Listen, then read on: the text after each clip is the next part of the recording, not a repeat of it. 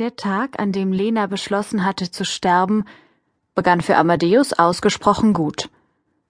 Die Sonne schickte ihre ersten wärmenden Strahlen über den Park des kleinen Krankenhauses und färbte alles zart rosa. Für gewöhnlich war Amadeus ein Langschläfer. Heute jedoch weckte ihn ein neckischer Sonnenstrahl, der ihn an der Nase kitzelte.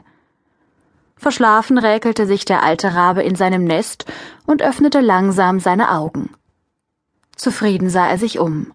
Langsam kam Leben in den Park, den der Vogel nun seit vielen Jahren sein Zuhause nannte. Links und rechts von ihm begann es fröhlich zu piepsen und zu pfeifen. Nur seine alte Freundin, die Eule, zog sich müde in ihr Nest zurück. Die jungen Eichhörnchen purzelten eines nach dem anderen aus ihrem Versteck und begannen übermütig herumzutollen. Schmunzelnd wandte Amadeus seinen Blick zu dem kleinen Haus hinüber, das umrahmt von einem üppigen Rosengarten zwischen uralten Eichen stand. Früher war es ein kleines Jagdschlösschen gewesen, doch das war lange her. Amadeus gähnte herzhaft. Die meisten Fenster waren noch dunkel, nur in der Küche und im Schwesternzimmer brannte Licht. Ich glaube, das wird heute ein guter Tag, krähte der Rabe, der die Angewohnheit hatte, Selbstgespräche zu führen. Fröhlich sprang Amadeus aus seinem Nest, rieb sich noch einmal seine kohlrabenschwarzen Knopfaugen, bevor er dann dazu überging, sich die Federn zu putzen. Irgendwo im Park hämmerte ein Specht.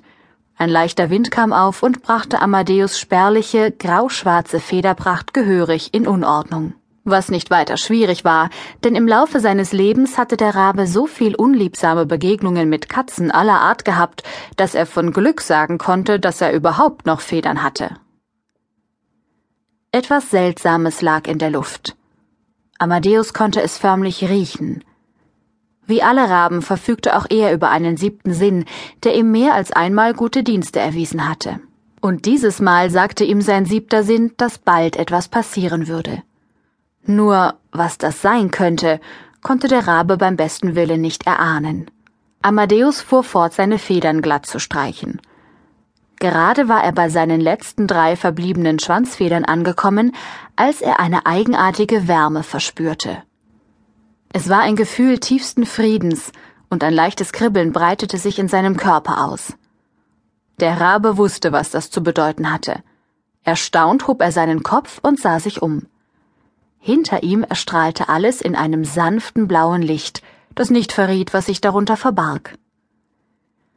Verzeihung, ich wollte dich nicht stören. Die Stimme war so hell und klar wie ein Glockenspiel. Amadeus kannte diese Stimme nur zu gut. Cornelius, rief der Rabe überrascht aus und klatschte die Flügel ineinander. Was in drei Teufelsnamen machst du denn hier? Ich wäre dir doch sehr dankbar, wenn du den Teufel aus dem Spiel lassen könntest, Amadeus, erwiderte die Stimme, und in dem sanften Säuseln klang ein kleiner Hauch von Ärger mit. Wie du sicher noch weißt, arbeite ich für die andere Seite. Was ich ausgesprochen reizend von dir finde, erwiderte Amadeus übermütig. Der Rabe erholte sich langsam von der Überraschung. Aufgeregt hüpfte er auf seinem Ast hin und her. Weißt du, einen Engel als Freund zu haben ist ausgesprochen praktisch. Das muss ich schon sagen. Äh, wenn man mal von dieser Beleuchtung absieht, kannst du das nicht irgendwie abstellen? Blendet ein wenig, weißt du? Mit schiefem Kopf deutete Amadeus auf das blaue Licht, das den Engel völlig einhüllte. Nicht einmal seine Zehenspitzen waren zu erkennen. Oh, ich bitte vielmals um Entschuldigung. Die Stimme klang nun ein wenig schuldbewusst. Ein leises Rascheln war zu hören, und von einer Sekunde zur anderen war das Licht verschwunden. Alles, was davon übrig geblieben war, war ein schwaches Glitzern in der Luft. Hätte es Amadeus nicht besser gewusst, er hätte es für Schneekristalle gehalten, mitten im Frühling.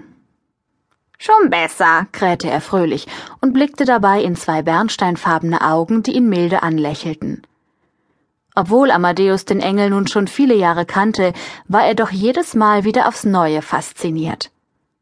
Früher hatte der Rabe immer geglaubt, Engel seien kleine, pausbäckige Zwerge, mit jeder Menge Babyspeck auf den Hüften, goldgelocktem Haar und kleinen Flügelchen.